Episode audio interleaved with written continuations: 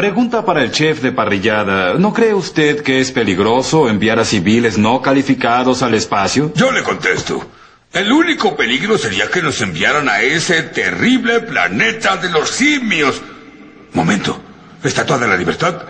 ¡Era nuestro planeta! ¡Maniático estúpido! ¡Lo arruinaste todo!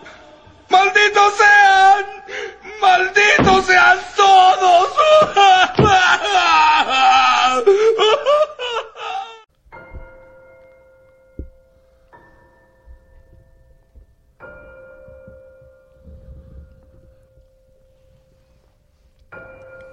Bienvenidos, bien bonitos, al anticipado capítulo dedicado al estreno que alguna gente en Twitter anda diciendo podría llegar a ser el mejor estreno 2017. El planeta de los simios, la guerra. La guerra. Me acompaña el orangután Salas, ¿Cómo están? ¿Qué tal? el gorila Briones Ah, ha sido apodo otra vez. y su papá mono de siempre. Spoilers, al tiro.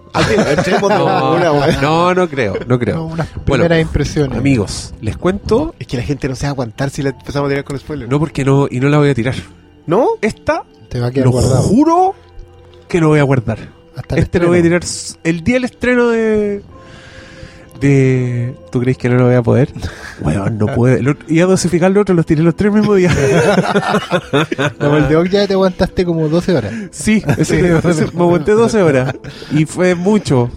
Pero es que- no, pero igual se entiende porque el, por lo menos el de Come at Night tenía que estar con la, con la salida de la película. Claro, y- pues con y Colossal, yo- est- con Colossal estábamos atrasados. Sí. It Comes at Night era el estreno de la semana y hoy ya también. Oye, pues, también, sí. pues está allá, pues. Y todo el mundo le hizo chupete a, los a los capítulos, así que... ¿Sí? ¿Anduvieron bien? bueno. sí, gracias, gracias por la sintonía, cabros. Qué bueno. A mí de verdad me... ¿Cómo se dice? ¿Qué palabra estoy buscando? Me abruma un poco. Cuando me meto al SoundCloud y veo que hay más de mil reproducciones de alguna weá. tú. Y en Eso- día, ese momento en es como... día, sí. Wow, ya, en serio, en serio. Gracias, cabros. Gracias por escucharnos. Eh, vamos al planeta de los simios. Al tiro nomás. Estamos escuchando de fondo al señor Michael Giacchino, que se transformó en el compositor de esta saga en la película Dawn of the Planet of the Apes. Lo trajo Matt Reeves, que ya lo había usado antes en. En todas sus weas, po. Por 13 minutos en Cloverfield. Por- pero un temazo en. Cloverfield de 13 minutos. Eh, Let the Right One In, su remake. Sí. Y Que eso está bastante bien, a pesar de que el anterior era mucho mejor, pero, o sea, el original. Está bastante bien esa... Sí, y aquí ha incursionado un par de veces en terror. No le ha resultado completamente, pero lo ha intentado con mérito suficiente.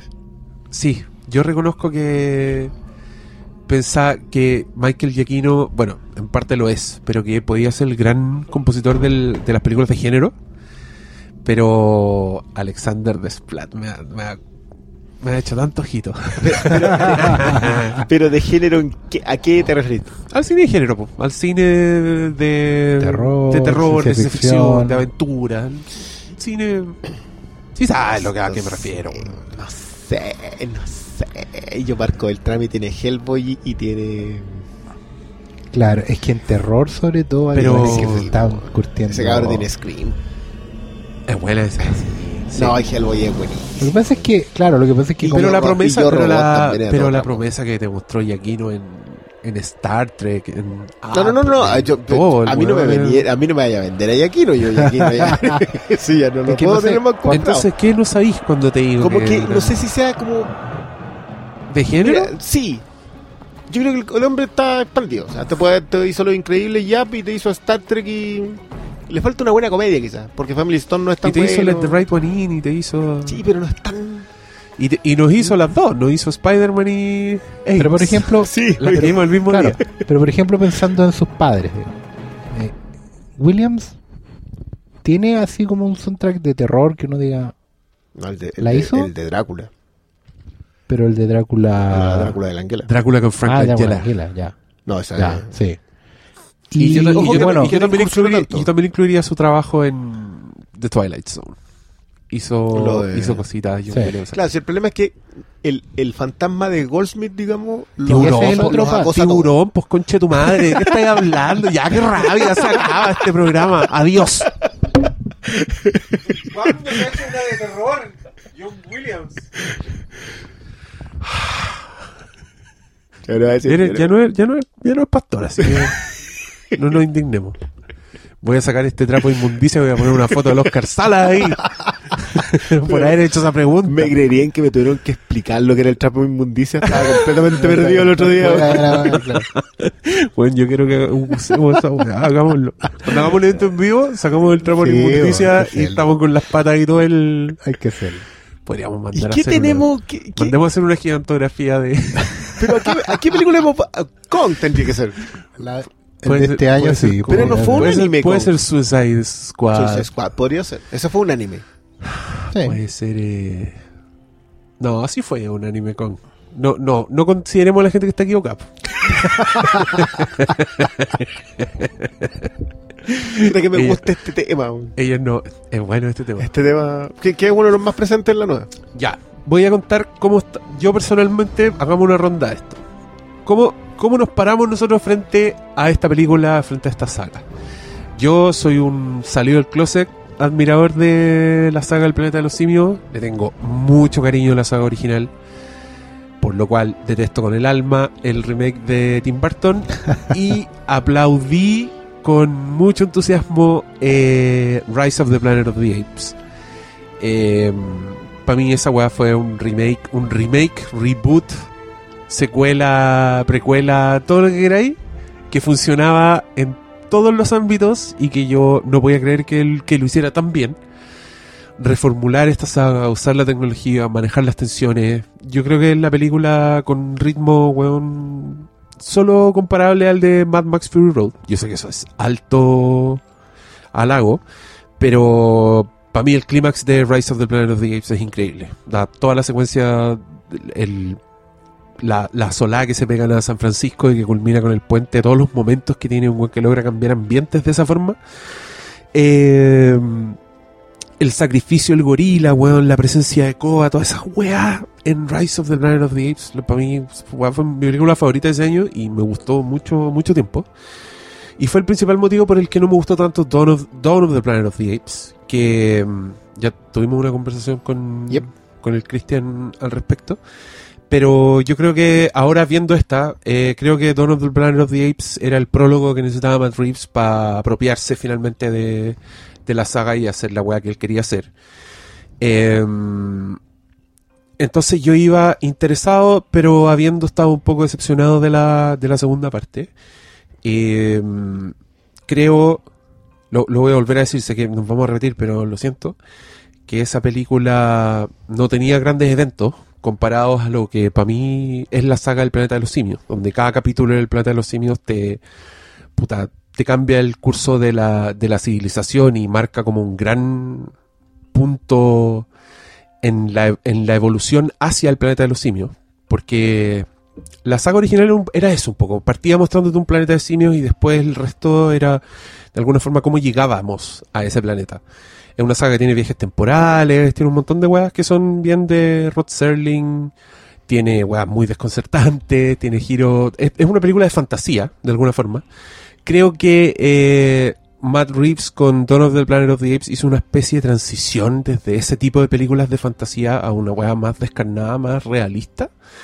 Eh, porque Rise of the Planet of the Apes tenía una referencia a los astronautas que se iban a la misión. Como que dentro de ese universo todavía era posible. Pero pensar en ese tipo de weas después de ver War of the Planet of the Apes es como di el pico. Este es otro universo completamente distinto. Y para mí Dawn of the Planet of the Apes es eso. Es como un puente entre el universo de Rise y el de War. Que encuentro que son súper distintos.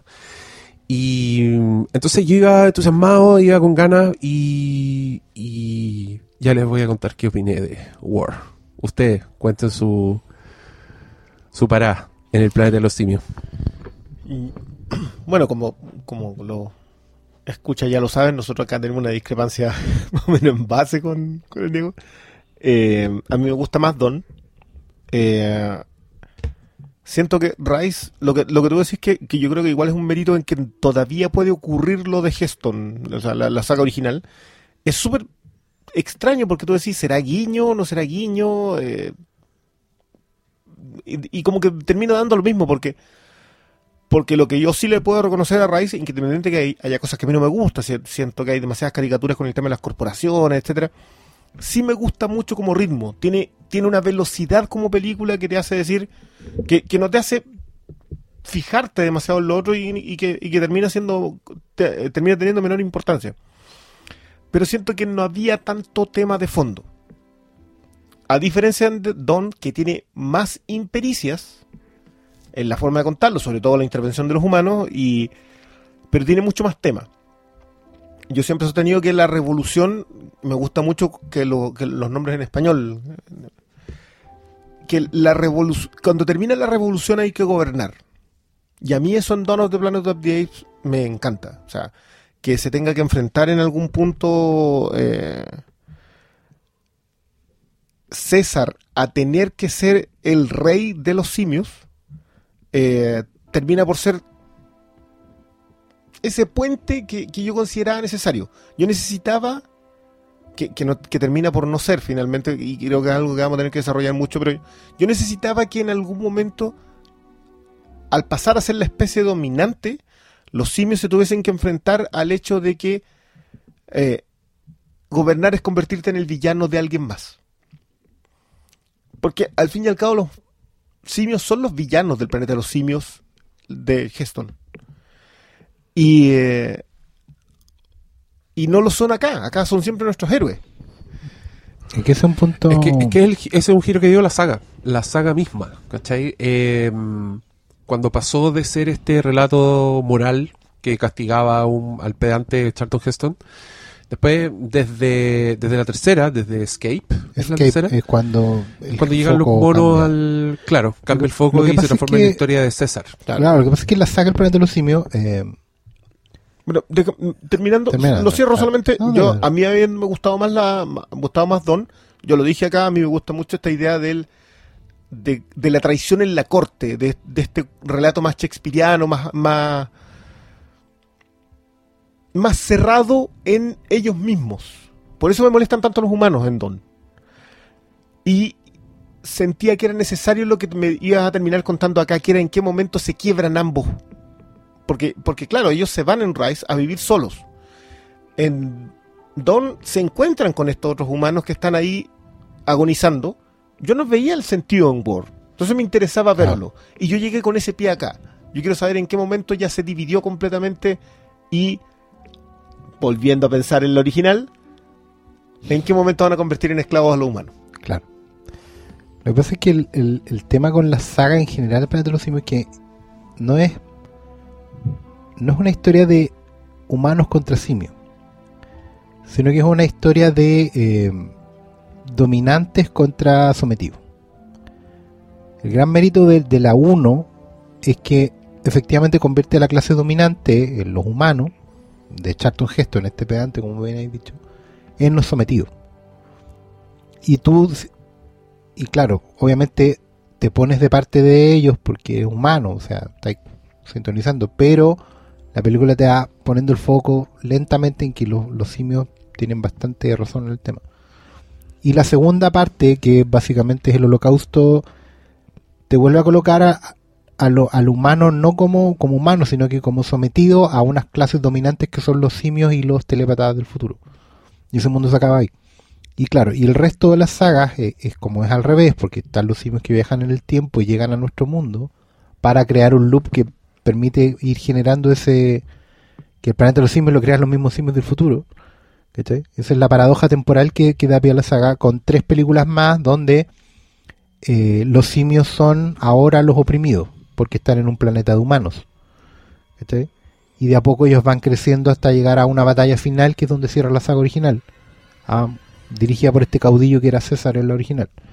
¿cachai? Que era La- una especie de Espartaco, tengo la, la idea. Sí, tiene, tiene esa lógica. Entonces, claro, la posibilidad de acercarse a War la nueva película era justamente a partir de lo que había, de- del estatus en que había quedado Don. Era, como tú bien decís, pues, el, el- el ver de qué guerra estábamos hablando. Si era una guerra por la extinción, si era una guerra por... ¿Por qué? Porque en realidad lo, en, la- en estas películas el, el- el sometido, claro, vuelven a ser los simios, igual que en las tres finales de la saga original. Nótese cómo la de Barton está completamente bypaseada en esta altura. Aunque ya hablamos de los pocos méritos que tenía. Claro. Y, y incluso, bueno, otros spin-offs de la saga no, nunca, no, no tenían ese foco eh, en general. Ni la serie animada ni la serie de tele tenían esta, esta separación entre sometidos y... Porque tenían puesto el foco en otro lado, en la aventura o, o en el misterio, o el suspenso, la cosa. Tenían una lógica más televisiva, más episódica. No iban a un final claro. Entonces acá tenemos una trilogía que vuelve a colocar a los simios como los sometidos, como los que vienen de abajo. Pero claro, se notaba que la 1 tenía una, una explosión de originalidad que era en renovar el concepto de alguna manera, en salir de la era atómica, de la era nuclear, y colocarte en la era del virus, Exacto. de la epidemia, que es la que vivimos en el siglo XXI. El gran, el gran miedo del siglo XXI es la epidemia. Y la conectividad de esa epidemia. Incluso más que la epidemia, yo diría por un tema también digital con- del, del, del virus. Que entra a correr un virus que simplemente se coma todo. ¿Cachai? Eh, y claro, y todo su foco en realidad no tiene no tiene tanto una- un foco entre sometidos y, y- y opresores, por así decirlo, o superiores, sino que tiene más tiene más el foco en, en el tema del, del, del, del virus y de, y de presentarte una amenaza nueva.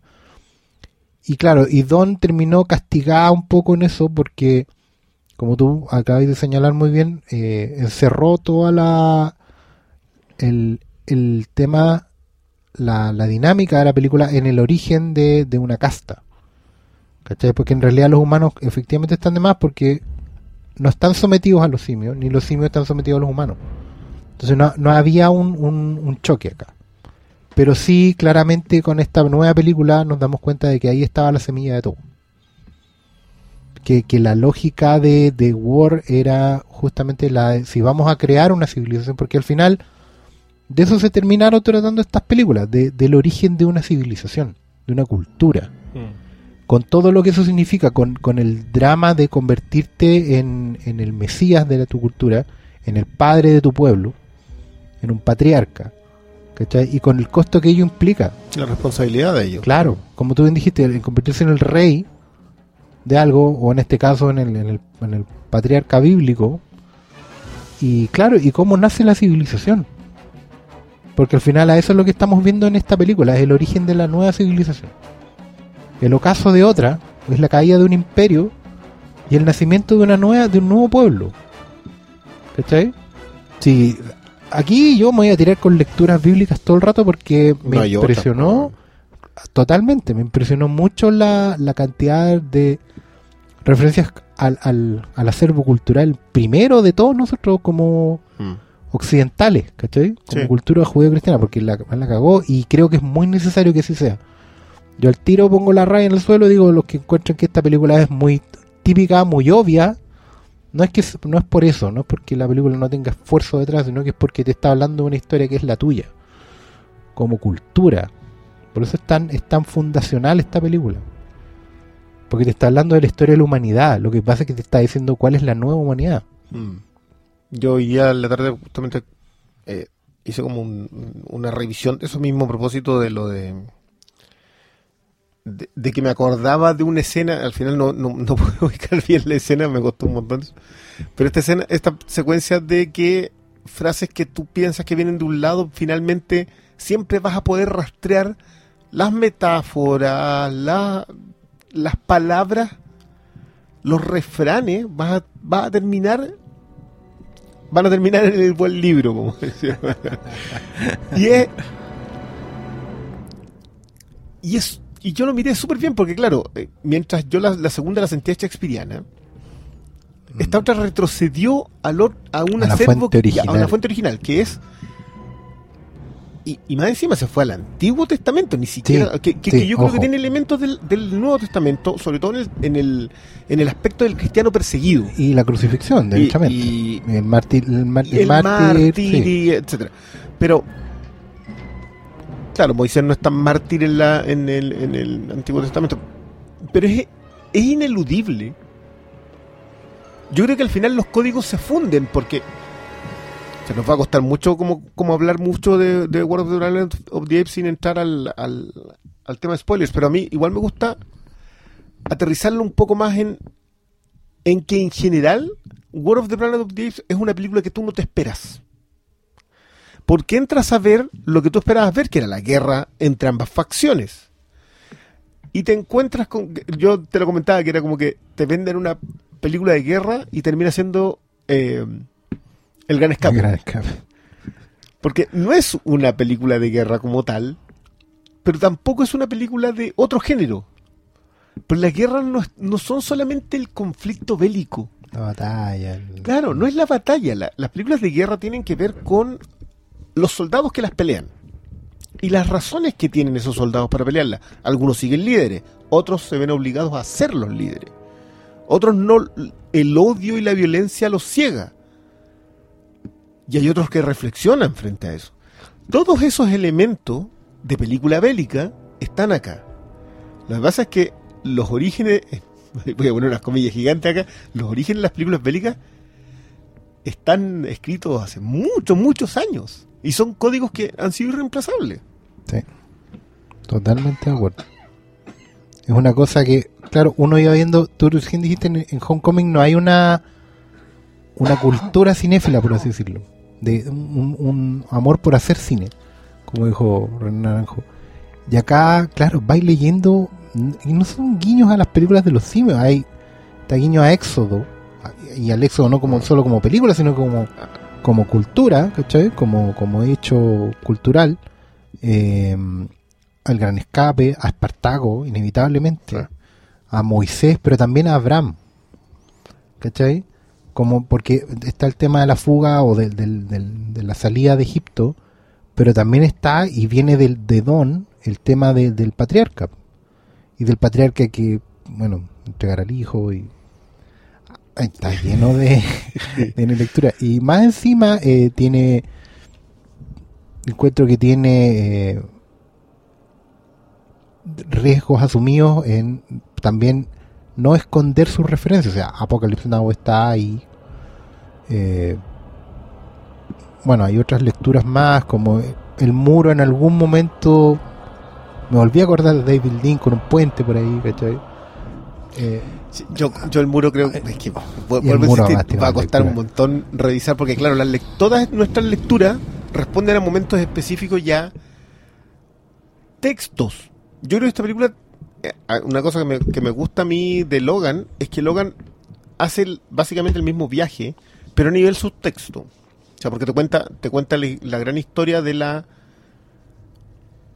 de, de este huir del opresor norteamericano claro. que es la historia de este inmigrante que tiene que, porque son inmigrantes al fin y al cabo lo- los nuevos Los mutantes, claro. y, y que alguien de ahí mismo, aunque es canadiense, digamos, que tiene que sacrificarse en, en pos de ello, que también tiene referencias bíblicas, pero tiene, tiene más marcado en el western, porque el western también tiene muchas referencias bíblicas, porque también está la cru- el cruce a la tierra prometida, Los los, pioneros, pioneros, los son pioneros un, son están eso. en un éxodo, también tienen líderes que son tipos que no van a llegar a vivir esas tierras prometidas porque van heridos, etcétera, etcétera. Entonces, y, bueno, y la mayoría de esos tipos que viajaban, a pesar de que eran gente muy viciosa, los, los, los que los guiaban, solían ser puritanos y terminaban viviendo, muchos de esos viciosos terminaban yéndose con alguna mujer que, que iba a ser, iba a reconvertirlo al buen libro y viviendo en una granja. Así, lo- sé. William Mooney reconvertido, o sea, Josie Wells en William Mooney, tiene que ver con eso. Claro.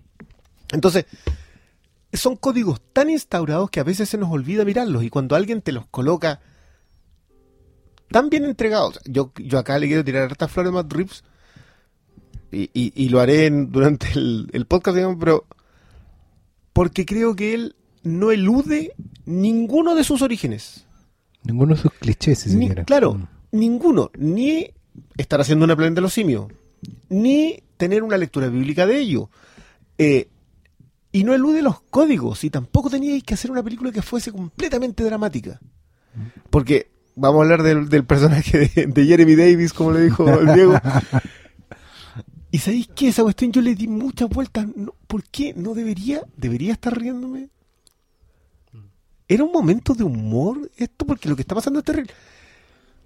Y no, ¿por qué eludir códigos que sí, que, que están? Mm. Que son. Entonces, creo que toma riesgo Reeves. Y si hay cosas en las que desacierta, yo por lo menos no las veo mucho. Eh, pero sí, sabéis que es súper difícil en una tercera parte cerrar en un mito fundacional cuando las dos primeras, la, la primera no lo, no lo hacía porque era un reinvento. Sí. Y la segunda no te alcanzaba a dar el pie porque estaba recién apoderándote de ello. Yo creo, yo creo que eso es súper cierto, lo que dice el Diego, de que era necesario que Reeves entrara, entra con, con el tambaleando, no sé si tambaleando, pero entra con menos confianza. Y Sí. sale Sí, por la puerta, sí, pero... Tampoco hay que, hay que, hay que tener súper claro también la, el gran impacto de Rice, y porque siempre ser recordada masivamente como mejor que Don, tiene mucho que ver con, con el golpe, eh, con el impacto. Así como la original de los Simios ti- tiene todo el impacto concentrado en el final, esta película completa, de una forma u otra, todas las películas de los simios dependen de ese final terrible. ¿Cachai? El final más impactante de la historia del cine por siempre. Eh, y esa película entera sabía que tenía que llegar a algo igual, pero, pero básicamente lo reparte a lo largo de toda la película. Toda la película es un golpe a la quijada todo el rato, porque es una cuestión que no te esperás y, todo, todo es súper fuerte de, de- de ir digiriendo. Pero por lo mismo, su impacto queda ahí. Tú podrías haber terminado esa película y no haber sacado una saga de nada. De hecho, yo recuerdo que el final era tan bueno en ese sentido, con el mapa del, del, del virus.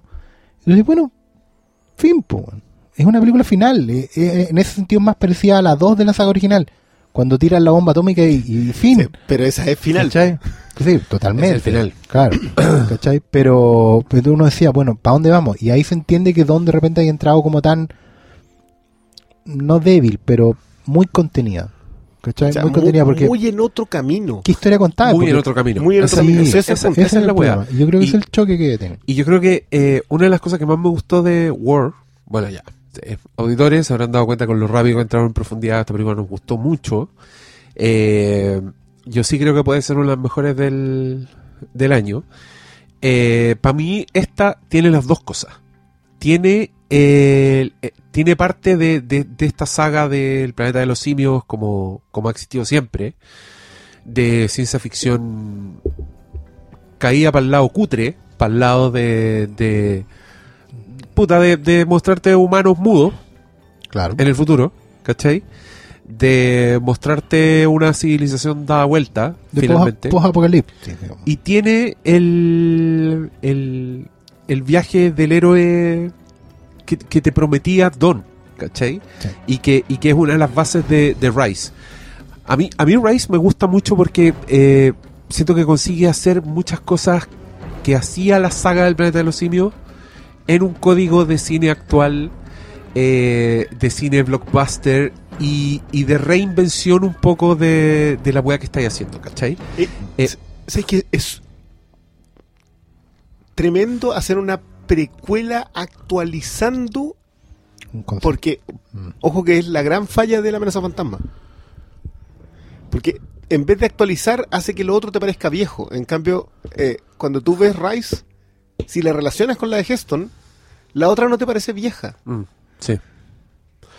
Y mm, aquí yo le voy a dar mérito a los guionistas, que son los, los que acá están acreditados como productores, que mm, el loco, yo, yo igual me nerdié harto con esa película, entonces escuché entrevistas a los directores, como que escuché el comentario, ponte tú.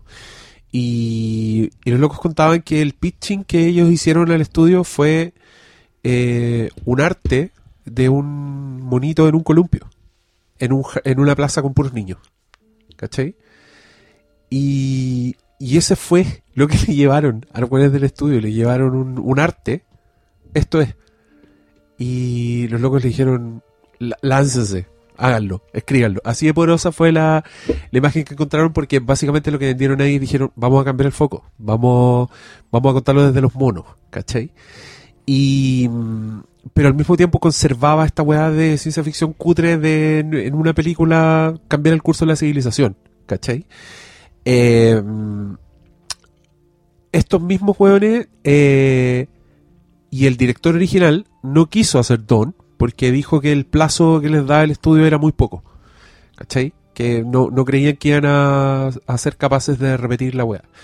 Los guionistas, el director se fue, eh, los guionistas quedaron como, como productores y Matt Reeves hace cargo y saca esta película que yo encontré buena, pero que encontré a medio camino entre las dos weas. ¿cachai? Yo entendí por qué se fueron los buenos, entendí por qué no la, no la quisieron apurar. Y en esta War siento que arreglaron todos los problemas que tenían. O sea, todo lo que necesitaban para conseguir el equilibrio que yo tanto le aplaudo a Rice y esta weá les quedó, les quedó hermosa. Eh, yo estuve completamente sorprendido toda la película. Eh, voy a tirarle todas las flores que existan a estos efectos visuales, weón, porque la weá no se puede creer. O sea, los, los primeros planos, los detalles, las texturas, muchas escenas de noche, weón, donde los monos se integran perfectamente al ambiente, interactúan con los actores, con los caballos, con el ambiente. La weá. Llega un minuto en que se te olvida que la weá es un efecto especial y, y te puedes quedar pegado en detalles que son hermosos. Hubo un momento en que ah, César tiene una lágrima en el ojo y la lágrima no cae.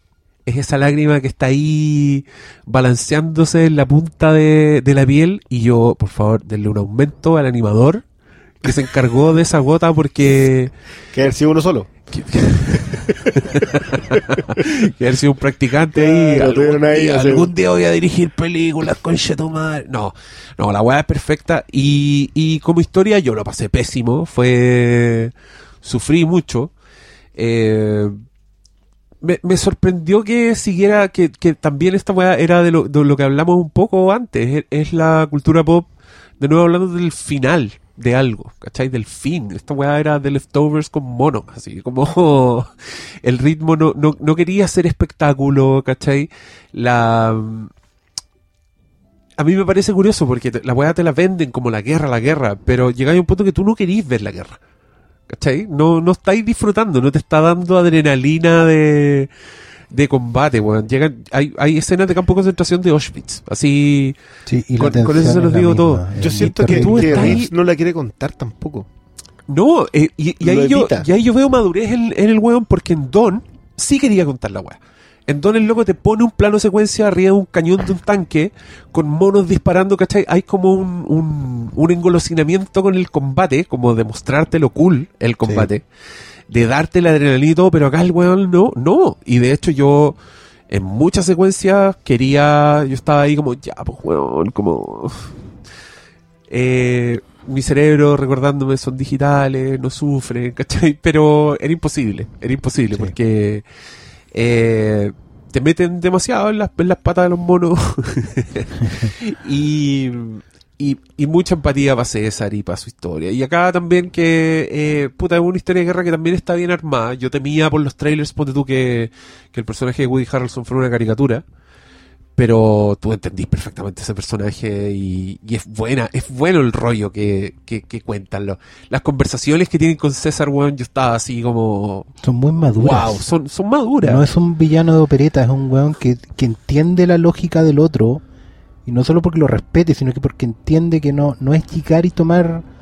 La, la escena del tráiler esa so emotional. Sí, define muy bien, porque uno, uno pensaba que era una caricatura o o un buen de loco nomás lo estaba diciendo.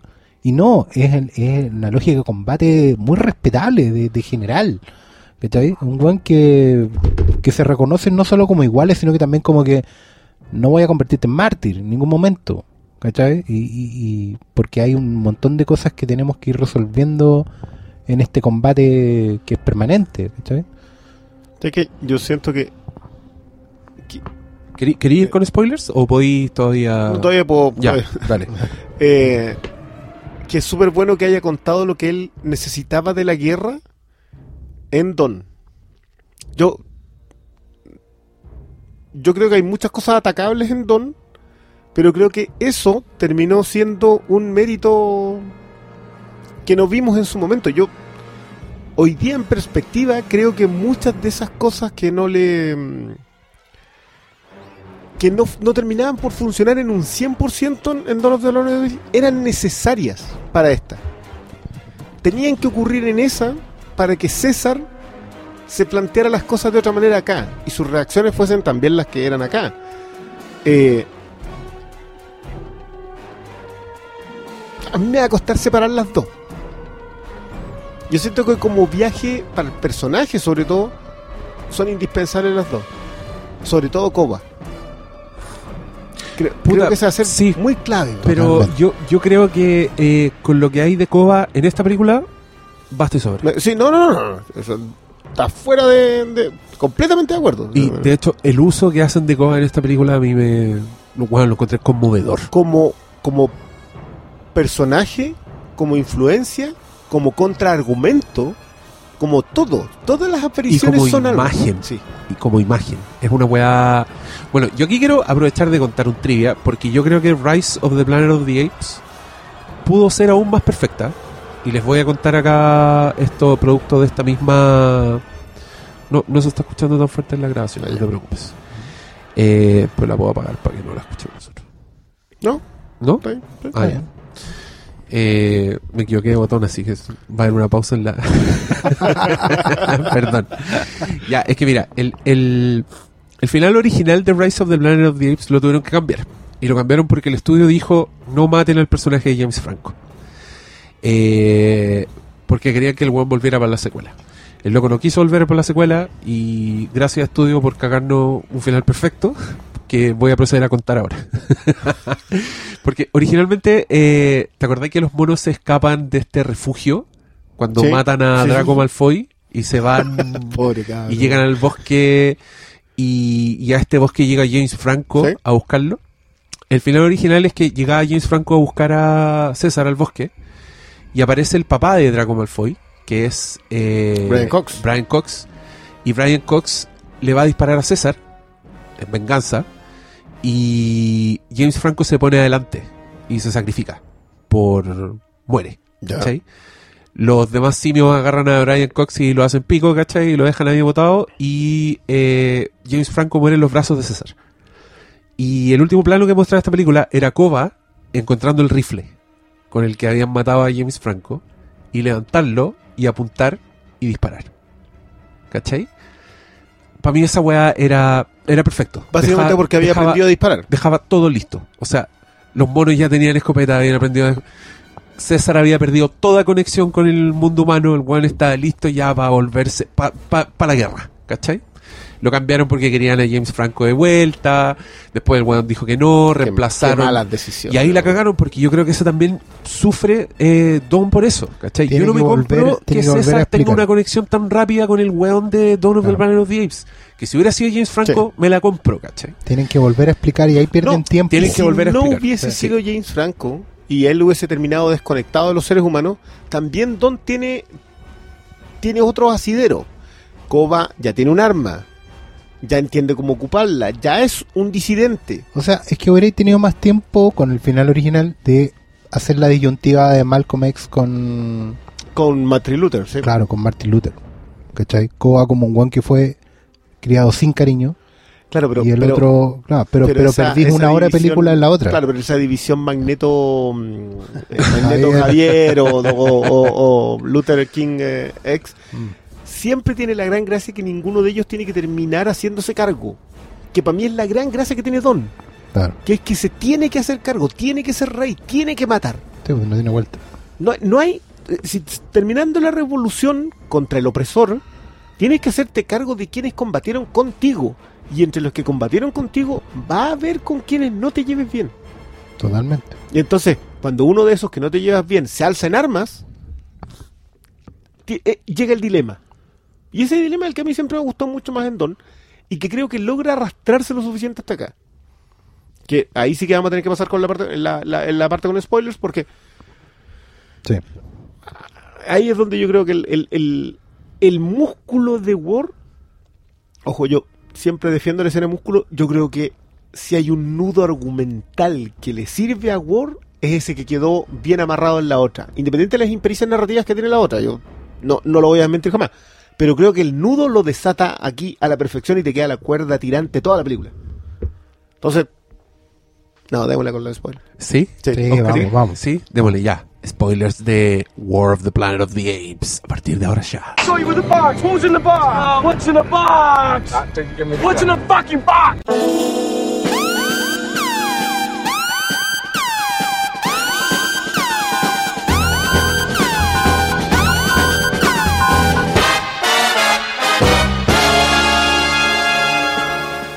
Ya, dale. No, no tenía nada que preguntar. Ah, yo pensé que- No, yo, yo.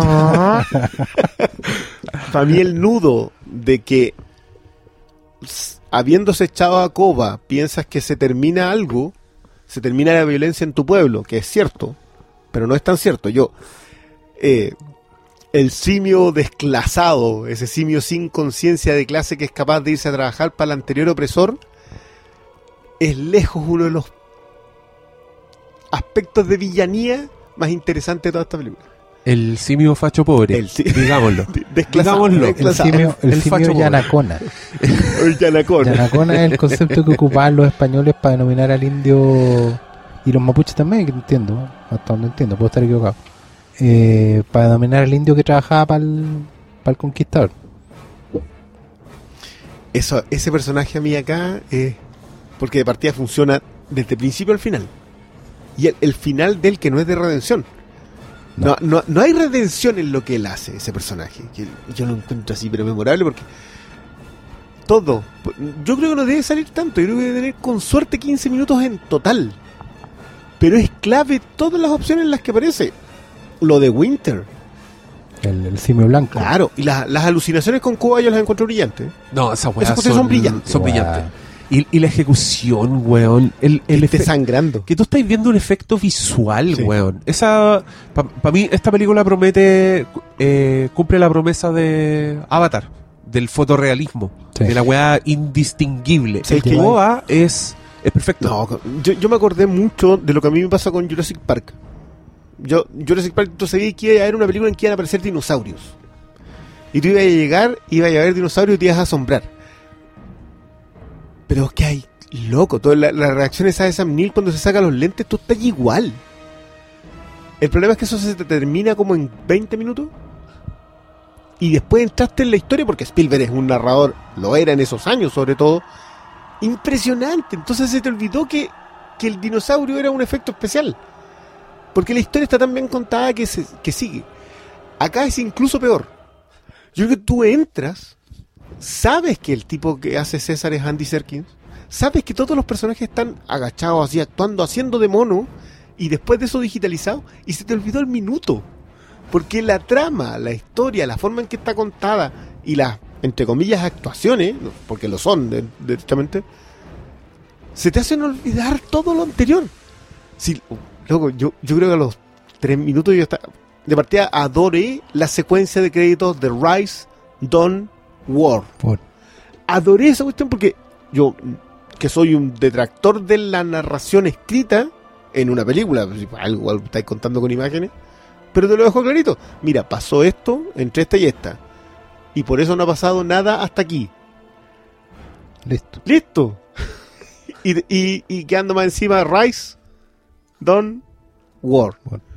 No, sí, es, es classy as fuck. así, así es esta película. Eh, ¿Sacamos el buen libro? dale, ya. Go nuts.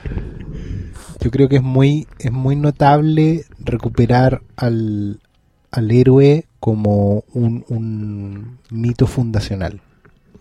Hay una cuestión que era muy fascinante en las sagas originales de los simios, particularmente en las últimas películas que eran muy pobres, sobre todo la batalla por el planeta de los simios, que es muy pobre, sobre todo, ¿Alguna Planeta de los Simios tuvo plata aparte de la de Barton? es que cada vez tenían menos plata. Eso Era era, era muy curioso el, el modelo de la secuela De los pre-Star sí, Wars. sí, era, la secuela cada la vez más secuela era más pobre. Y, y, y la pobre Planet of the Apes sufre porque imagínate que la tercera ya Ya eran- era viajar al mundo monos. humano. Eran dos monos en el Claro. mundo actual. Y escribieran toda la hueá para que eso funcionara. Y en la, y en la gran revolución ya hay, hay- todos los monos son máscaras de Halloween. Ya ni siquiera Claro, porque después de la- del la boca, los escape, el escape es cuando viaja Cornelio y Siria Sí. a- al presente y, y sobrevive solo un bebé que va a ser el mito fundacional. ¿Cachai? Milo, Milo, que después se llama César. Después se llama César. Lo cría Montalbán en el circo, pasando piola. Y ahí está el germen de Rice un poco, ¿cachai? De la estructura esta de- del monito que va creciendo oculto como, como Mesías, como Luke Skywalker, si queréis, ¿cachai? Si esto, esto no es, no es invención de ahora, pero está muy bien recuperado todo. Claro, pero, pero, César- pero ahí era lo de la idea del rey del rey perdido. El rey, claro, que está el tapado, digamos. ¿Cachai? Era, Y después- era Espartaco. Sí, pues, al fin y al cabo. Claro, Espartaco no desciende de un linaje. Espartaco tiene que salir desde ser esclavo hasta al. De animal de circo. Claro. Claro, ¿cachai? Y todas esas cosas se van estirando en la, en la trilogía. De hecho, la batalla del Planeta de los Simios es un poco la misma lógica. Los últimos resabios de, de, de ejército que van quedando en esa humanidad van a una batalla final. ¿cachai? Y es muy triste ¿Qué, porque son como es lo seis- que todos esperan acá? Claro, que son, pero ya en esa era muy triste porque eran como seis camiones y una cuestión muy, muy pobre. ¿cachai? Pero el mito fundacional de, de, de este de este héroe que hace todo un arco y llega al sacrificio último, pero por, por su pueblo, y, y que reniega de él todo el rato. O sea, él tiene su propia vía crucis en toda la película, en toda la saga y en toda la película por, como, como eh, aprendizaje final. Hace un viaje dentro del viaje del héroe. ¿cachai? Se pega una suerte de, de- de última vuelta sobre el, el tercer acto de su viaje.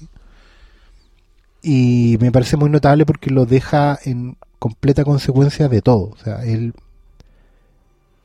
Que tenga una escena tipo la última tentación de Cristo, cuando está crucificado,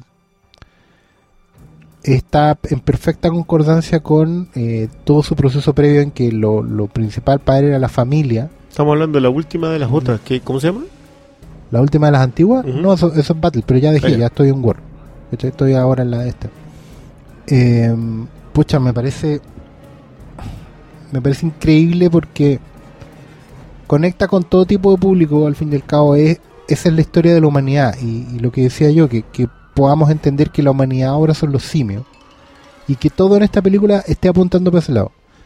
Yo le, le hablaba a alguien hoy en la tarde que yo estaba muy emocionado, llorando con una cebolla que estaban picando muy fina en la pantalla, pero que, que era muy necesaria para la historia. Yo creo que todas las picadas de cebolla en esta película son justas, son precisas, porque te van construyendo un ánimo. Eh, hay un, obviamente, después de que eh, César pierde su familia en un acto que, como bien explica Woody Harrelson, es nada personal, es una cuestión de acto de guerra, ¿no? Eh, la secuencia con, con, con el hijo sobreviviente, con Monito Cornelio, bueno, no podís, no, no podís no llorar con no, no tendríais corazón. Pero ahí al tiro vais conectando con, tu humanidad, ¿cachai? No lloráis porque sea un monito maltratado, así como, ay, qué, animalistas somos todos, ¿cachai?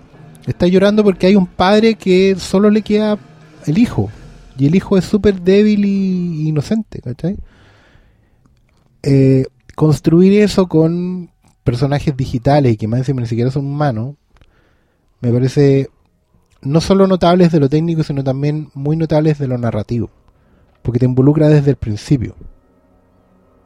Y eso no lo había visto últimamente en películas, ¿cachai? Las películas suelen introducirte en la historia por las cosas que van pasando, pero no por las cosas que van sintiendo.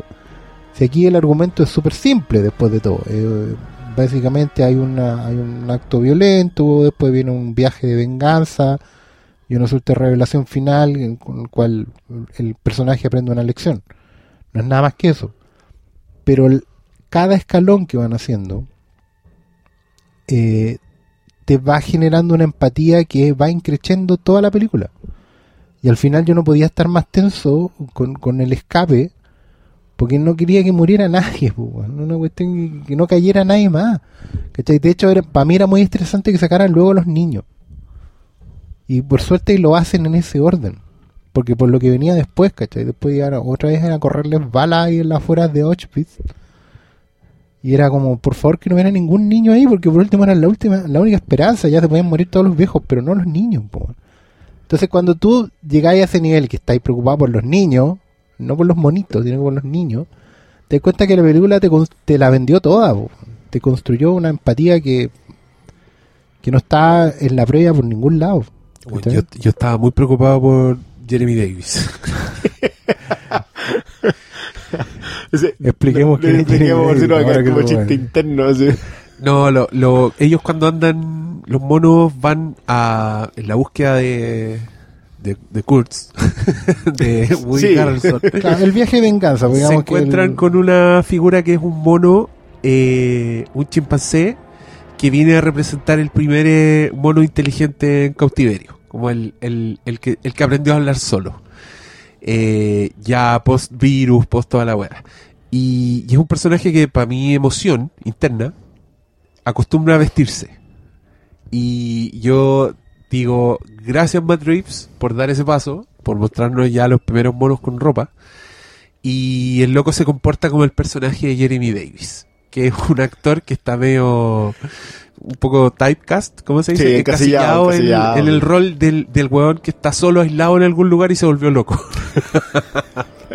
El John C. Riley de Kong. que es lo John C. Reilly de Kong, que lo, hizo perfecto en Solaris, el Jeremy Davis es el personaje y tiene muchos tics y mueve, siempre No, la misma cara. y- Se le da bien. Sí, se le da bien. Entonces, este mono que yo vi, dije, este weón es Jeremy Davis en esta película, eh, lo interpreta otro, sí, lo interpreta Steve Zahn. Steve Zahn. Que, que anda Steve por Zahn. ahí. Anda por ahí.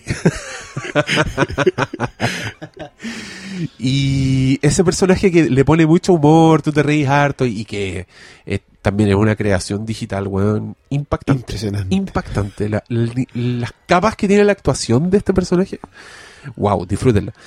Eh, me tenía muy preocupado en el clímax. Yo dije, se lo van a echar, Sí, weón, iba a ser insoportablemente triste y terrible.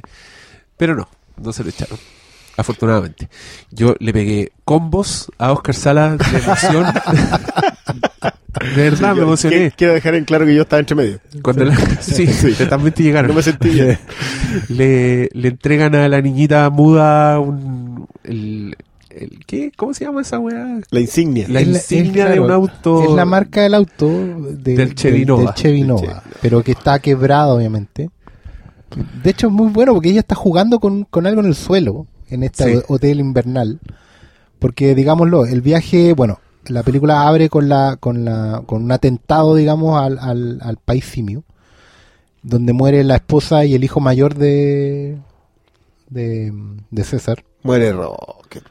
Bueno, No, po. No, no era Rocket. Rocket No, sí. Eh, Ah, no, Rocket la- el que queda. ¿Cómo se llama el hijo?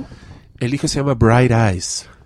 Bright Eyes y oye, Cornelio. que, que Son bueno, es el- referencia- el, referencia a Charlton Heston, así le. Ah, a- no, ese. ¿cachai? Y, Y Cornelia. Cornelio. Cornelio es Cornelio. O sea, Pero espérate, ¿Cornelia era la mamá? no, Cornelio es el, el chimpancé sí, bonito. pero Cornelia se llama Cornelia Ah, la sí, mamá. la mamá. Y Cornelio es, Cornelio es el hijo. el simio El original. príncipe, Sí. claro. Bueno, la cuestión es que ellos empiezan, César en realidad empieza un viaje abandonando su pueblo. Su pueblo va a salir del, de ese lugar, va, van a una tierra prometida que encontró el hijo de César, un desierto. Pero después de este atentado que, que promueve la facción militar de- del general Kurtz Harrelson, eh, César quiere venganza y lo acompañan su, su, su lugarteniente un poco a regañadientes, que son el, el orangután, el gorila y eh, Rocket, que es el. Era el, el, el- el mano derecha. Sí, pues el, Claro. con cica- el que más El cicatrices tenía. teniente. Claro, el teniente de sus tres mejores amigos y cuestión. Y en el camino encuentran una niña que, que la dejan huérfana por circunstancias del viaje. como básicamente ellos se defienden y matan al papá de la niña que vivían aislados. Y claro, y esta niña es muda. Y eso es un factor que es muy inteligente porque es mucho más que un guiño. Yo quiero destacar mucho el hecho que ellos hayan convertido una cuestión que era una referencia muy menor en la saga original, con esto que cuando los humanos quedaron mudos. ¿Cachai? Se entiende en la original de Geston que los humanos fueron involucionando o que quedaron dañados por el- la bomba Por el nuclear. eso. ¿Cachai? Pero aquí lo convirtieron en una suerte de mutación del virus que evidentemente no solo hace evolucionar a los monos, sino que hace evolucionar a los humanos. Y que, y que no solo están mudos, sino que son se vuelven primitivos, se vuelven... Claro, porque es una weá muy buena, porque en general, yo lo, lo sabemos, sin lenguaje no hay cultura. Exacto. Si no puedes nombrar las cosas, vais vais perdiendo toda noción de la realidad. po. Sí, igual hay un tema de que ellos sí, o sea, ella sí termina comunicándose a través del lenguaje de señas, o sea, ella perdió la voz, pero no perdió la capacidad de razonar palabras. No, porque esa weá es muy bonita. Yo es que, entendí. es que yo es que no lo yo creo que no alcanza a hacer comunicación. Es que yo, creo mira- es, es más nivel de estímulo, Claro. es más animal. Es que yo entendí una cosa, que ella va evolucionando hacia, hacia el primitivismo simio, digamos, por así decirlo, y va a terminar siendo una especie de igualación. Y por eso es muy bonito el diálogo que tiene con la lengüetán, cuando le dice, yo simio, no, tú Nova. Claro, ¿Cachai? De hecho, Heston le pone Nova a la, hum- a la humana que él recoge, digamos, porque, porque era la, porque yo no la a recoger. la, la linda. Pero me refiero a La que, riga no va. bueno, ustedes saben la talla que ella está ahí en la película básicamente porque está, era novia del, del presidente. Del- sí, del presidente de Fox. sí. ¿Cachai? Oye, me gustaría que entrara la chica. Bueno, y, y era muda básicamente porque la loca no era actriz. Lo- así lo de- notamos. Ah, sí. Sí, Sí, está en el pues, documental está ahí, de Ah. el que narra Roddy McDowell. ¿cachai? Pero convertir el primero el tema del virus como una evolución y una explicación de por qué se acaba la humanidad. Yo, hoy día en la tarde justamente estábamos explicándole a alguien que nos preguntaba que a él no le parecía posible que los simios se enfrentaran a un ejército armado humano.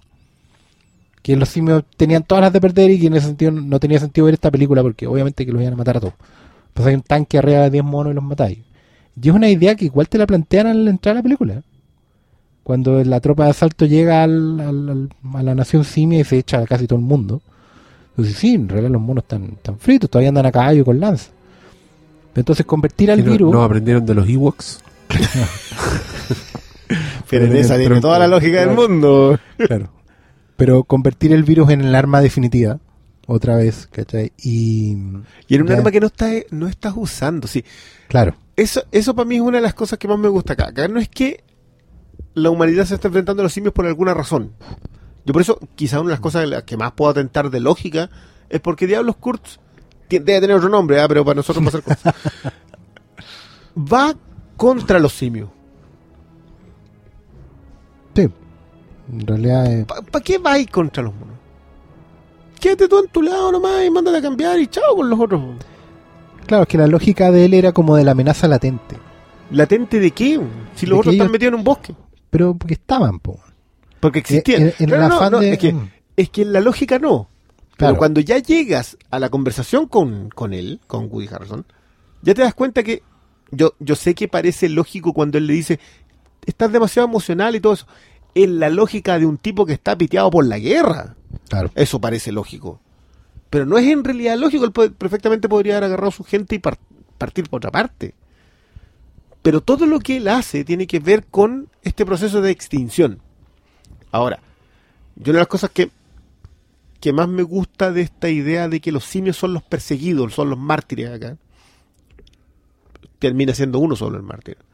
Pero la idea de la persecución, del, del marginado, etcétera, etcétera, de todo lo que, de lo que implica de, vamos a la, a la parte, de todo lo que implica la persecución del pueblo judío por parte de los egipcios. Acá no estamos construyendo muros, estamos construyendo pirámides.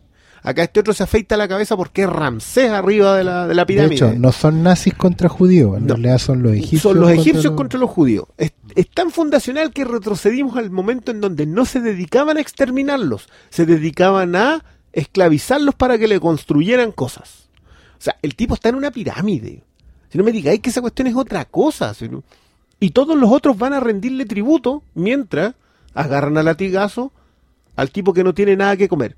El alzamiento de César, entre comillas, post captura, es el alzamiento de Moisés, que lo que hace es primero pedir agua y comida. Entonces son, no son lec- lecturas que vayan por debajo. Matt Reeves te, lo- te tira la Biblia en la cara, weón. Que que volvamos a echarte un gesto. Eso es claro, con los diez mandamientos ahí arriba. ¿Qué te- o sea, Qué heavy. Ahora, yo no tengo ningún, o sea, créanme, no tengo ningún problema con ninguna de esas lecturas. O sea, creo que es súper, más encima lo encuentro brillante que la que el remate tenga que ver con un acto de Dios, que es como le llaman los gringos a estas fuerzas de la naturaleza que ocurren porque ocurrieron. Creo que sí es un... no- ¿Le llamamos Deus Ex Máquina a la avalancha final? Porque no hay Eh, máquina, es Dios nomás. Sí, pues. Incluso yo creo que yo creo que no, porque mira, para mí esa esa avalancha tiene que ver con, con lo que dicen ustedes, con es, es completamente un acto bíblico. Pero para mí también era es una weá que siempre ha sido tema eh, del de alguna forma del planeta de los simios que es weón por mientras ustedes se pelean entre ustedes humanos Nosotros la naturaleza se va a hacer cargo. Sí. ¿Cachai? La naturaleza va a tomar el control. Mm. Y, y- y yo he escuchado, hay, hay gente que me ha reclamado por esa avalancha, que me ha dicho que esa avalancha lo perdió, pero es tan coherente temáticamente y es tan bella, además, Sí. que... Pero bueno. Puta, no es coincidencia que los monos se salven por ser monos, ¿cachai? Porque los buenos alcanzan a treparse a los árboles. Evolución. un humano no Exacto, podría haberlo evolución. El humano no tiene nada que hacer ahí, ¿cachai? En este mundo... Y lo otro que es lógico que está en una montaña donde ha nevado durante toda la película y así explotar la ladera. Hacía explotar la montaña. así explotar Sí. la montaña literalmente, que tenían túneles abajo de la weá. Obvio que se te va a venir encima, Sí, lo que pasa es que no, no, no te puede, puede no gustarte porque tú estás acostumbrado a explicaciones completamente eh, de consecuencias inmediatas y no entiendes que la consecuencia al largo plazo de exterminarnos entre nosotros va a ser que simplemente dejemos de existir porque la naturaleza nos va a pasar por encima. Sí, Porque siempre va a estar. porque siempre va a estar. O sea, y si te echáis la naturaleza, también te exterminaste a ti mismo. Claro. Que es al fin y al cabo lo que pasa acá. Ellos deciden enfrentarse ante un fenómeno natural que es que el simio evolucionó. Por, por eso te digo, yo a mí me parece que el, que el personaje de Woody Harrelson es un personaje que su lógica como personaje está súper, es muy coherente. Pero tú te das un paso atrás y tú no entendís por qué diablo lo sigue a alguien. Si este tipo anda matando a su propia gente. Claro, eh, lo único que se podía entender es que era una lógica de, purifi- de estar puros, digamos, no contaminados. Porque ellos van dando de baja a los que están enfermos. dando de baja Claro. una forma muy eufemística de definir balazos en el pecho. Sí, claro. ¿Cachai? Pero eh, también está el tema de, de- del personaje porque me han preguntado harto también que, que qué onda la niñita. ¿Cachai? Bueno, no es gratuito que esté, po. Al final ella es- no es solo, además, el origen de una nueva raza, de, de raza, nueva raza humana, sino que también eh, porque ella va a convivir con los simios y eventualmente ahí tú tenías un montón de posibilidades, ¿cachai? Eh, sino que mm, también es el vehículo de contagio. Ella es como Claro. paciente cero y es como inmune al mismo tiempo, ¿cachai? O, O sea, ella ya terminó la que- enfermedad. O sea, Claro. claro, ella está en la, en la segunda etapa. A mí, a mí me gusta mucho el paralelo entre los dos personajes. O sea, cuando, cuando Woody Harrelson te cuenta que el weón mató a su propio hijo porque no era capaz de, de verlo convertido en.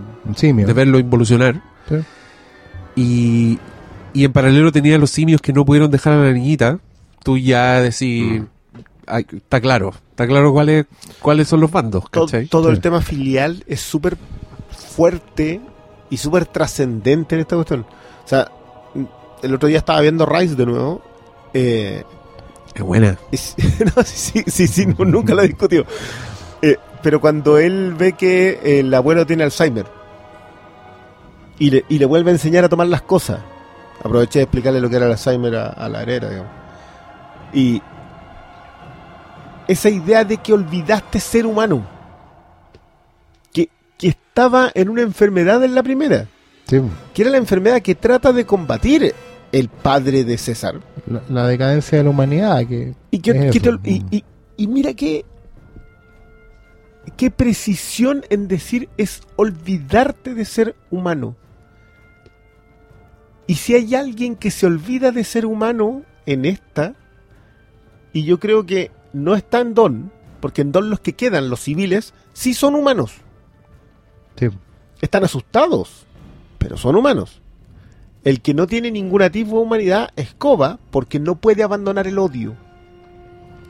Y acá en esta, quienes ya perdieron todo atisbo de humanidad son los humanos. Los militares. Claro. Y quien está a punto de perderla por el dolor, y, y que por eso es tan in- indispensable la alucinación con Koba, es César. Y la recupera con la niña. Sí. Cuando la niña le lleva agua, cuando la niña le lleva grano, ya se da Le cuenta que recuerda lo que es le- humanidad. y le recuerda, claro, y le recuerda que la humanidad tiene que ver con el lazo. Y el lazo no es sanguíneo. No. Por eso ahí ya él después de eso se vuelve el líder absoluto de su pueblo. Cuando tu pueblo es el que te levanta. po. Exacto. Qué hermosa Y, y la secuencia del Ape eh, Strong Together. O sea, yo, No, sí, pero- yo creo que esa es mi, mi secuencia favorita en, en cuanto a emoción. Yo en general no me emocioné tanto con esta película porque, porque internalicé los conceptos más que las emociones. Y por eso creo que no, no podéis eludir la potencia en la cultura occidental de la Biblia como, como mito. Entonces al final, no lo olvidemos nunca, la Biblia no es un libro escrito por Dios, es básicamente la recopilación de toda la experiencia humana hasta ese momento. Son puras historias que están escritas en función de poner en papel lo que era la sociedad hasta ese momento, lo que necesitaba saber, lo que no podía olvidar. Eso es. Y esa memoria es la que te convierte en pueblo. Bueno, tú, tú lo de la triquinosis, ¿cierto? ¿No? La triquinosis era, para que no sepan, una enfermedad que tienen los porcinos. ¿ya? Y es una enfermedad que es bien complicada cuando tú le llegas a, te, se te llega a contagiar. Eh, y esa es la razón de la prohibición del consumo de cerdo en Correcto. ríos. Eh, Claro. Y era. eh, la otra vez leía, por ejemplo, un estudio en que los seres humanos llegamos a ser monógamos porque las enfermedades de transmisión sexual Sí.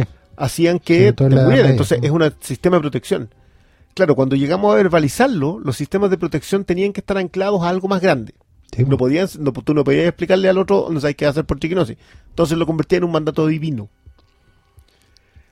Y ahí empieza a darte cuenta de la importancia de estos libros en un punto y cómo se convirtieron en metáforas solamente después. Claro. Bueno, es lo mismo que, que eventualmente va a estar eh, expresado acá en el futuro. Yo, una cuestión que, que me, me gustaba mucho de la saga original era en Battle, la última película, el tema del dador de ley, que, era- que en la original Ah, era solo un mito. ¿cachai? Era, pero era el mono que organizaba todo, el mono que terminaba escribiéndote la Biblia y redactando los diez mandamientos. Porque era la única manera de organizar a esta raza simia para que fuera civilizada. Que acá se supone que es algo que va a quedar en Morís. Claro, Que es lo que hablábamos, que Morís iba a terminar siendo Aarón. totalmente, porque es el constructor de la, de la sociedad. ¿cachai? Mientras Abraham eh, es el. O sea, Moisés, perdón. Es el, el, el héroe que da, da la semilla. El líder que los llevará Claro. a la tierra prometida, Claro. pero que no vivirá en la tierra prometida. parte de- Bueno, la Biblia era por, por, por- por pecado. Había un pecado de, de Moisés que Claro. no, no lo dejaba entrar. Y claro, Y igual. estás dando vuelta 40 años por el desierto. que- Sí. ¿Qué, qué penca cuando sale, muestran en Google, en Google Maps. ¿Cuál era el recorrido que hicieron los judíos? Y era como Que tres te horas. habréis demorado 14 horas. Claro, era, era muy corto. Hicieron Sí. 40 años dando vuelta, weón. Que era, una, que era una estafa.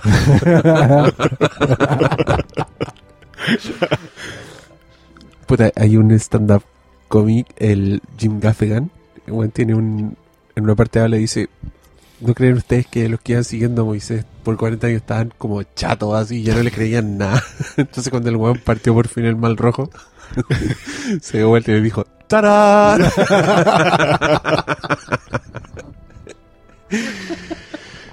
eh. Bueno, aquí la salida de Egipto es con plagas. po. Oye, pero yo quiero que tú hables de tu rant en Twitter, que estaba muy bueno. Dale, Ah, es que, es, que, es, que, es que no es, Gánate el- saca el paño de la inmundicia. es que a mí eso es lo que me pasó. Yo me acordé de ese de esa secuencia Magnolia, de lo de cuando William Macy decía que citaba Shakespeare, citaba una obra de Shakespeare y decía que en realidad esa obra de Shakespeare estaba, que creo que era de Julio César, que en realidad estaba sacada de del Antiguo Testamento.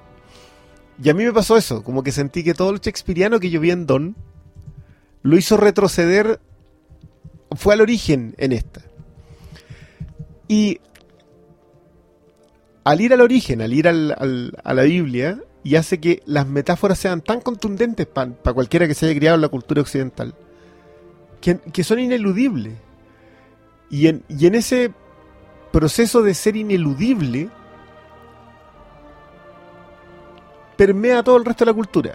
El western tiene mucho de Biblia, tiene el Éxodo, tiene el Camino a la Tierra Prometida. El Éxodo son los pioneros.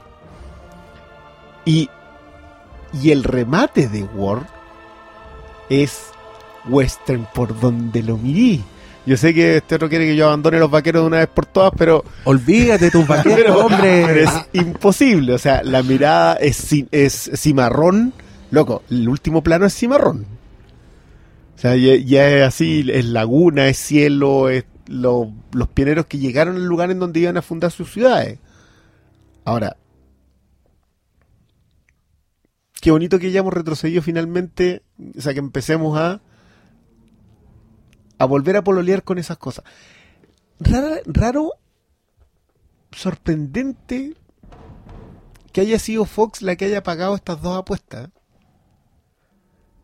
Logan y War of the Planet of the Apes comparten ambas finales de sagas bien largas, bien extensas Sí. en el tiempo, y que ambas terminan en referentes obligatorios del mismo cine, o sea, de haberse paseado por el cine bélico, el cine bíblico, el western, y llegáis, diste la vuelta por la ciencia ficción, pero volviste ahí mismo. Diste la vuelta por los superhéroes, pero volviste hay- ahí mismo. hay un tema como de quizás en tu hora más oscura termináis volviendo a, a, a la base. ¿cachai? No, no sería extrañar que más adelante volviera a pasar con, con otra... Claro, porque las franquicias te aseguran cierta entrada monetaria, mal que mal, no nos olvidemos nunca que Planet B es una franquicia quizás no millonaria, pero sí de, de mucho... de cierto arrastre. Pero mal no le va. No, no, le va no mal. fueron malos. No, una weá que haga mil millones, pero eh, pero es una franquicia, una weá que tiene seguidores, que tiene merchandising asociado, que hay, hay por lo menos una- un, cautivo ahí. Logan era lo mismo, de los X-Men, ¿cachai? Entonces, claro que al final estoy volviendo a las fórmulas clásicas porque evidentemente Fox no había tenido buenos resultados hasta hace poco. Buenos resultados en el sentido como lo está teniendo la competencia, digamos, y, y los nuevos ricos del barrio, ¿cachai? Como- ¿cachai? Pero como buena vista. Pero pero claramente, claro, tenéis 100 años de historia para atrás. Y eh, algo te tiene que haber servido de ahí, ¿cachai? Warner probablemente en algún momento haga lo mismo. Si es cosa de mirar atrás en los No, archivos Wa- que tenía. Warner yo creo que apostó a eso, pero, Pero mm, pero se lo entregó a gente que no necesariamente... Y, y ojo que yo creo que no fueron afortunados nomás. Mm. O sea, yo, yo le tiré flores el 2015 y el 2016 a Warner porque atreverse con una cosa como Fury Road... sí, y en general tenían, eran como el estudio que apostaba por ciertas visiones de autor todavía, ¿cachai? Ahora, yo sabéis que eh, igual me hicieron recordar una cosa con Fury Road. Yo, yo tengo un tema con que, y que era el remate del, del- del- de esta revisión que hacía por Twitter. Que es este final con que comparten eh, Logan y comparte César. Esta idea del último sacrificio por tu gente. Salvar a tu gente. Porque, porque la revolución que lideró César en algún punto, casi forzado, no necesariamente él quiere liderar una revolución violenta, pero se ve, se ve forzado a hacerlo. Termina esa revolución hoy día. Ojo, ¿hace cuánto fue Rise of the Planet of the Apes? ¿El 2011? 2011. Ya. Nosotros aquí en Chile pasamos ese momento en donde los puños se alzaron, las marchas, las calles se llenaron, brillante la publicidad. Yo me acuerdo en ese tiempo en donde colocaban a los, a los simios en los lugares. Muchos hacían el juego con que, que, los simios, los simios. No, loco, los, los que se alzaron en la revolución eran los oprimidos. Hoy día, en cambio, seis años después, ya no hay fuego para la revolución. No quedó nada. Porque los líderes desaparecieron. Y, y en ese camino en que los líderes desaparecieron, en vez de tú tener el fuego encendido para esperar y ir contra el, lo que hablábamos en Homecoming, contra ese, ese porcentaje específico de gente que siempre va a oprimirte, hoy día está esperando de nuevo un Mesías. Y eso, y eso a mí por lo menos me entristece un poco que el líder inspirador que te lleve a una revolución ya se apagó completamente. Y estamos hablando de los tiempos de Trump. En los tiempos de Trump, ¿qué es lo que se espera? Los gringos, derechamente, ¿qué es lo que esperan? Esperan otro Obama. Esperan otro líder carismático que los guíe a algún lado, en vez de alimentar las llamas de la revolución. Me acuerdo, lo que decías de Luther King y de Malcolm X, ellos no, ellos lideraron las revoluciones, sus propias revoluciones, hasta que consiguieron lo que necesitaban. Pero ninguno después de, bueno, a los dos los mataron, digamos. Por, quizás porque le tenían miedo, pero no surgió nadie después de ellos a seguir eso, a gobernar. Y el que llegó a gobernar era carismático, todo lo que queráis, pero que cambió, que necesitaba cambiar a esta altura. Pero hoy día está el público a la espera del Mesías y no alimentando la revolución. Y eso es a mí algo que me que me dio una cierta claridad. O sea, que, que esta, estas dos películas me dijeron súper claro, todos quieren huir a la tierra prometida. Quieren que sea, quieren que esté el líder que los guíe. Pero ¿sabéis qué? Ya no está el tipo que te da la mano y te dice, ¿sabéis qué? Nos tenemos que devolver y tenemos que pelear contra este opresor, aunque sea, porque es la, la última oportunidad que tenemos. Yo te voy a apoyar en esto y te voy a seguir en esto. Volverse con los camiones a enfrentarse con, contra Immortal Joe ya no está. Se apagó esa revolución. Y te juro que eso es algo que lo veo hoy día súper claro y no me alegra para nada. De hecho es es decir, es otra lectura más que, claro, con esto que estoy planteando se, se abre en la misma película. Porque César,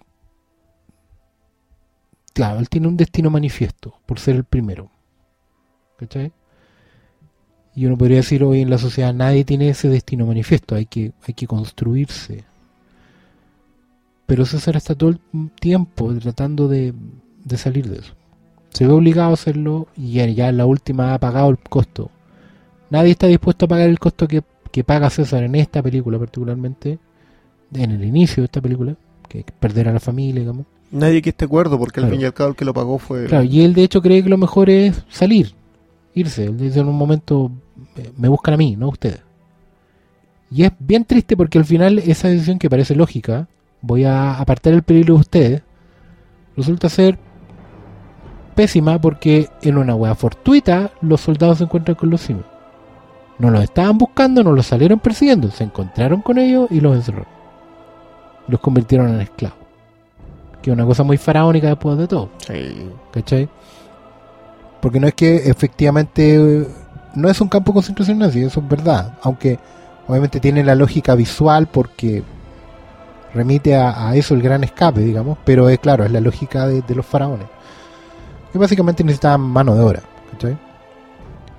Entonces el... El sacrificio de César en realidad tiene que ver... No es una hueá heroica de, de él. Es una retroalimentación que le da a su pueblo para mí la escena no solo que no haga puente, sino que, que todos espontáneamente agarran un grano. Y la suma de todos ellos es el alimento del otro. ¿Cachai? Y es una weá que nace de ellos, no es que se le ocurra a la niñita que vaya a decirle, oye, todos denme uno. Ellos espontáneamente, y después, bueno, y antes de eso ya le habían dado otra señal. Cuando la única forma de evitar la muerte, porque es una escena súper extrema esa también, cuando el buen está con el cañón eh, cuando Woody Harrelson lo tiene encañonado a, César y César está dispuesto a morir para salvar a su gente, él cree que el sacrificio es ese. Y los que hacen el sacrificio son la gente. al, volver, a, levantar, las piedras, que es una weá muy yo soy espartaco, pero, pero también es una cosa que es lo que está faltando hoy en día también. No es solo que no haya un líder, es que también la masa está dispuesta a volver a levantar la roca para alimentar a ese líder. Los fuegos de la revolución ya no están. ¿cachai? Entonces eso se nos olvida porque... alguien me decía hoy día que no, que creía que el mundo estaba para el otro lado, que creía que estaba para alimentar. Y yo le hacía el ejemplo el fin de semana. Los que están por preservar el status quo cuadriplicaron a los que están por cambiarlo. Claro. Se apagaron las llamas de la revolución, ¿no? Yo no, no quería terminar en algo tan deprimente. Perdón. Pero los simios siempre nos llevan a la depresión.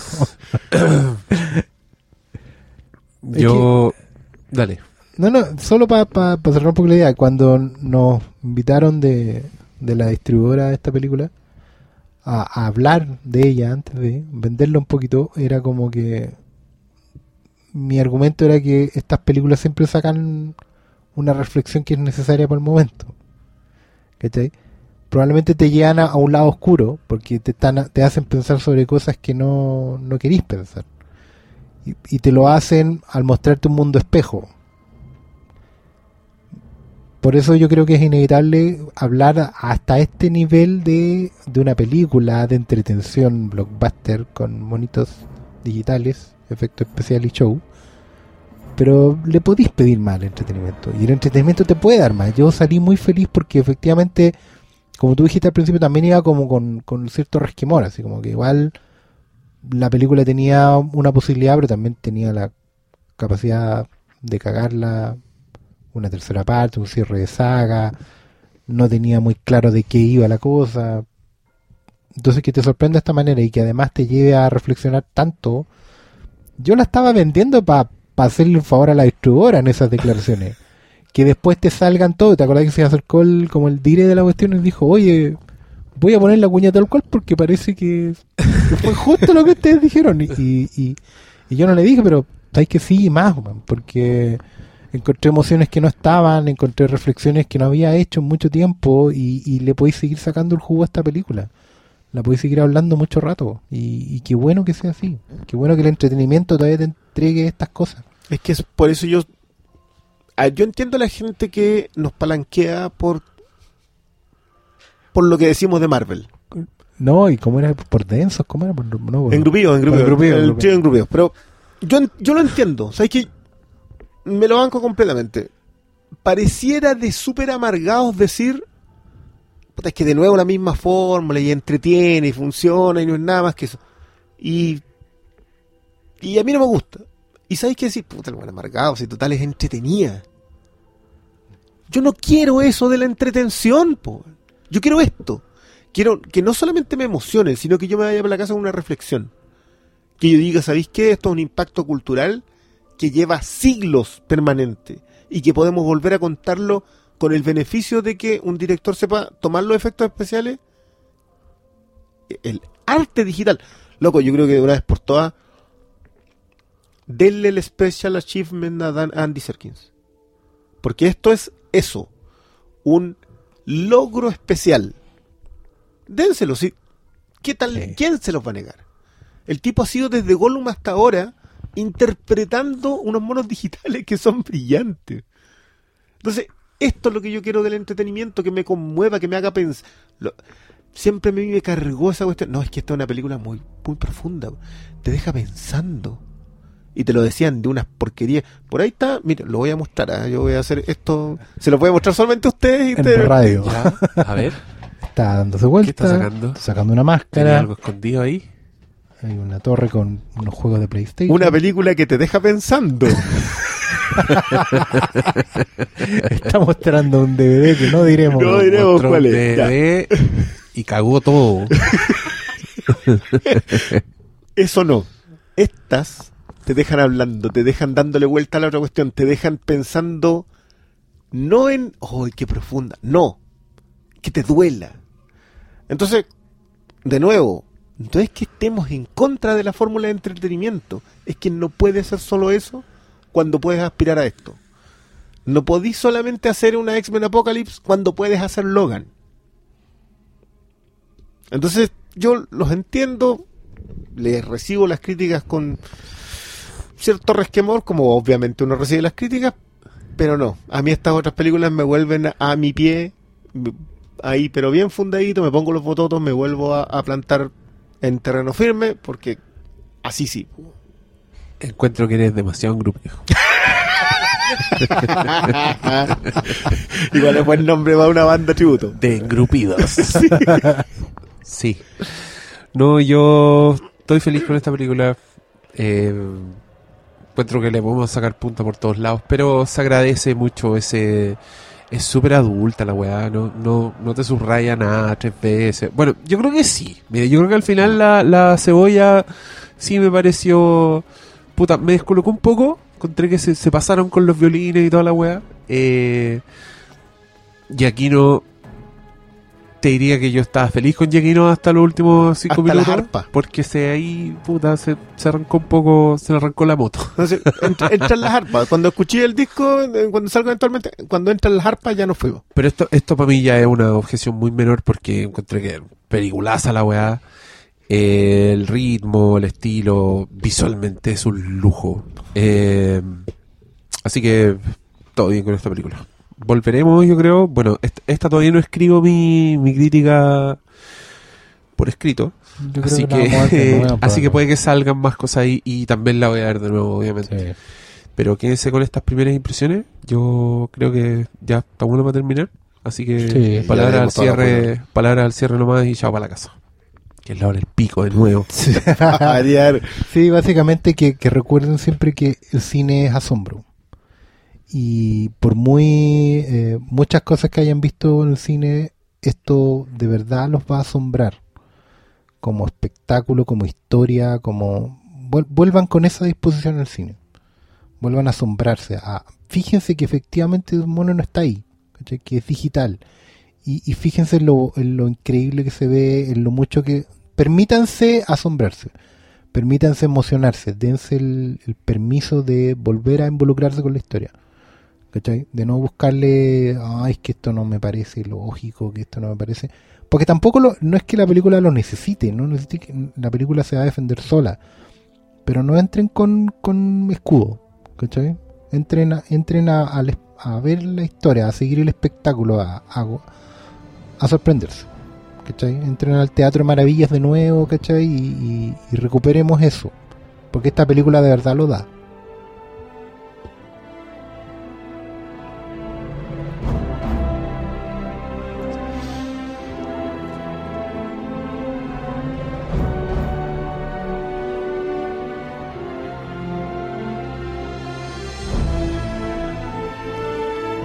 Voy a dejar que Yaquino exprese mis palabras. Buenas noches, monitos.